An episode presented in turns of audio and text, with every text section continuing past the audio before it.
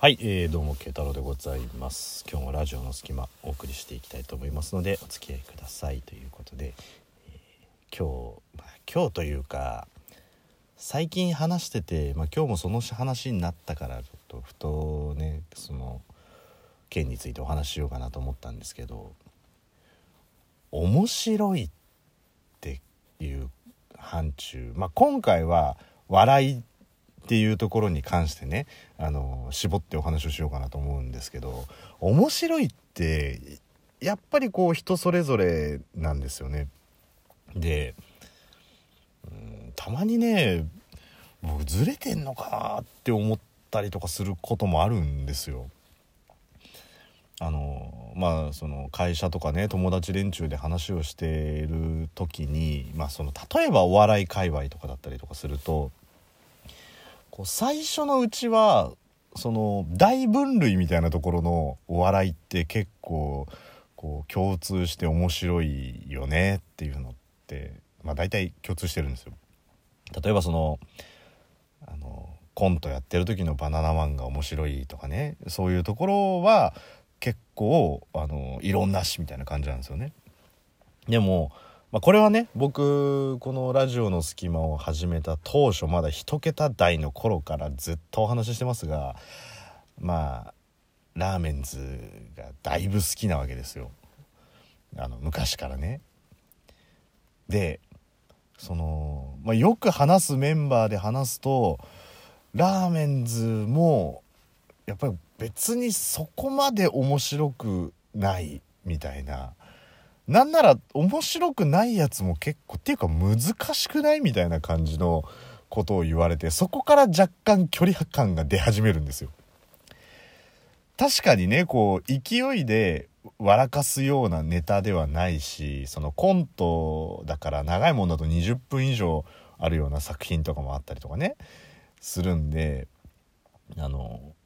ダイレクトに笑えない可能性もあるとは思うんですけどただ僕はすごい好きででまあ一つ思ったのは僕が面白いと思うものって意外とその背景を考えたりとかなんかオリジナルを考えたりとかしてあのそこに忠実に沿っているとか逆に思いっきり崩してるっていうところに面白みを感じるのかなっていう。だからそのオリジナルの絵ビジョンみたいなのが見えててそのやってる人のネタをこう重ねることによって面白さがこう倍増するのかなみたいな感じがあってでそれの最たるものっていうのはこれ世代によって何が面白いのか分かんないっていう人絶対出てくると思うんですけどあのユリアンのあの昭和の映画に出てきそうな女性のネタあるじゃないですか。ひどいわ先生。私も連れてって。私は何もできないと思った思ってるんでしょ。みたいなそのあるじゃないですか。あれ本当にその初期の頃の寅さんとかの絵面が出てくるからよくそこを拾ったなっていうところに対するこの面白みがあるから。だからあれをそのままその昭和のドラマの絵面が出てこないでやってたらなんかああなんか面白いんだろうなみたいな感じになると思うんですけども本当に何て言うんですかこう若い頃の吉永小百合みたいな感じがやってる映画を一度でも見たことあると分かるっていう感じの部分がこう笑いにつながるっていうね。だそういった意味では僕その延長線上でやっぱり好きなのはあのトンネルズでやってるねこう細かすぎて伝わらないものまでっていうのはやっぱりあの僕の中ではすっごい好きだなって思うんですよ。だってどこどこ店のコンビニの店員なんつったって知らねえよっていう話がほとんどなのに実際真似をするといるいるこういう人みたいな感じだったりとかなんか人によっては室外機のモノマネしてみたりとか。ねあのみょうちゃんをはじめとするあの韓国ドラマにありそうな展開みたいなのって別にドンピシャのドラマを見るわけじゃないけどなんとなくわかるっていうそのオリジナルがあってのみたいな感じのね部分にちょっとすごい面白みを感じてしまうんですけどなんかね僕の周りの人間はいやわかる。面白いのはわかるんだけどでもこっちの方が面白くないみたいな感じで言ってくるのはやっぱりねこう最近こう勢いでバシバシバシっとこう笑かせるっていうような感じのグループの方が多いんでまあそう見てね分かりやすい人たちの方が、まあ、面白いと感じるのかななんて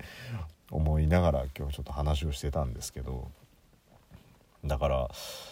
ねあのずれてんのかな？若干。みたいな。まあでもラジオの隙間考えても他の番組と比べたら若干ずれてんじゃねえの？みたいなところもあるからまあいいんですけど別にね。めっちゃ意識低い系ですし。うん高みは目指してない。元からねっていうところなんでまあいいんですけど。でその,、まあ、その延長線上の話、まあ、ちょいちょいしてしてたんですけど今日もその話になっててあのまあお笑い芸人なんかもそうなんですけどやっぱある日ね例えば m 1とか r 1とかもそうですけど優勝していきなりこうレギュラーが増えて引っ張りだこになって眠る時間なくなってみたいな感じでこう一夜にしてこうシンデレラストーリーみたいなのがあるわけじゃないですか。あとはこうインディーズで頑張ってたね、バンドとかがなんかでねこうメジャーデビューしてこう主題歌とかで使われてとかでポーンと上がっていくっていう風になるとこう有名になるわけじゃないですか。だからそのそういう人たちが有名になったなって認識するのってどういう時なんだろうっていうのと周りがこの人を有名だと認知というか認識する場はあの状況ってどういう状況なのかなって思うんですよ。だからこれって難しくてこう世代によってもあの見る媒体も違えば時間帯も違ったりとかするじゃないですか。例えばテレビっていうあのツールに対してこうすごいご年配の方と若い方だとまず見る番組が違う。まあその中でもこう共通項で囲われてる人たちっていると思うんですよ。例えばもう本当に大御所の明石家さんまとかそういうねあの老若男女誰が聞いても知ってますよみたいな感じの人だったりとか。でも逆を言えばテレビを見ない世代の人たちもいたりとか家にテレビがないっていう人たちが何を見るかっていうとやっぱりこう Hulu とかの動画とかねあとはえー、プライムビデオでしたっけ？Amazon とかの。だったりとかあと YouTube とかですよね。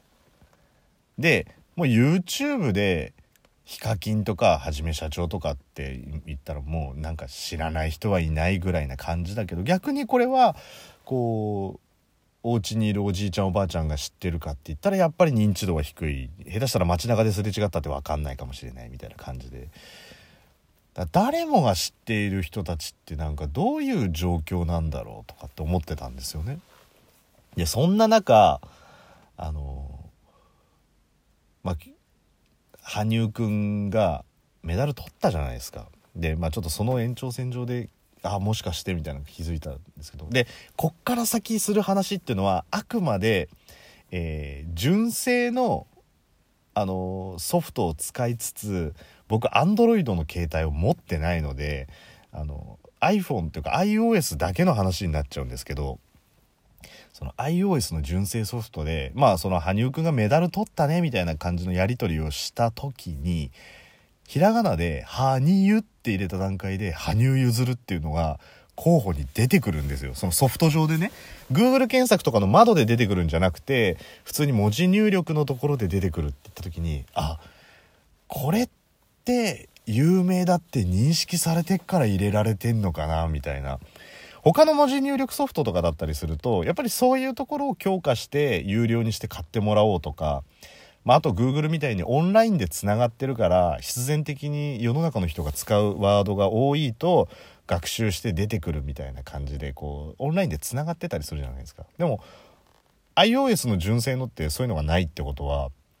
やっぱり作り手が最初に必要だと思って入れてるのかなって思ってたりとかして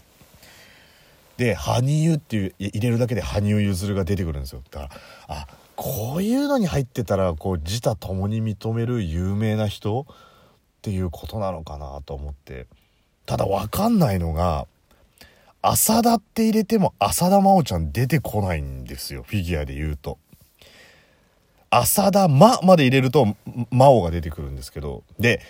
荒川も死まで入れても荒川静香が出てこなくて荒川静まで出てきて初めて漢字で出てくるっていう。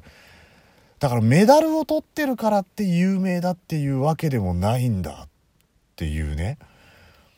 で松田って言ったら何を想像するかって言ったらまあ年代によっても違うと思うんですよ。まあ、例えば今だったらね松あの au の CM やってたりもするんで、まあ、松田翔太君とかがねあの出てくると思いますしいやいやバカ言ってんじゃねえよと親父さんの方が有名だろうってことで松田優作って出てくる人もいると思いますしいやいやいや松田って言ったらロータリーエンジンでしょっつって、えー、自動車メーカーの松田が出てくるかもしれないんですけど松田って入れて出てくる名前は唯一あったのは iOS 上だと松田聖子だけなんですよ。その基準もよくわかんないっていうね。で、名前が特殊ですぐ出てきそうな人っていうところで検索してみると、伊集院って入れると、伊集院光が出てくるのに、気流院って入れても、気流院翔が出てこないっていうね。これも、まあ、アップルさんではまだ気流院翔はもうちょっとだなっていう感じなのかなっていう、気流院 C ぐらいまで入れると、確か気流院翔って出てくるんですけど、伊集院はもう移住ぐらいで伊集院光が出てくるんですけども、気流院はもっと特殊なのに出てこないっていうところでね。だからまあ、予測変換に出てくるようになったらいよいよ有名なのかなっていうのと、あれは何を基準に選んでんだろうっていうのが、まあわからなかったっていうことなんで、まあもし知ってる方いたら、あの、教えていただければと思いますので、えー、まあそんな感じで有名の基準っていうことでちょっと話してみましたということで、気づいたら199回でした。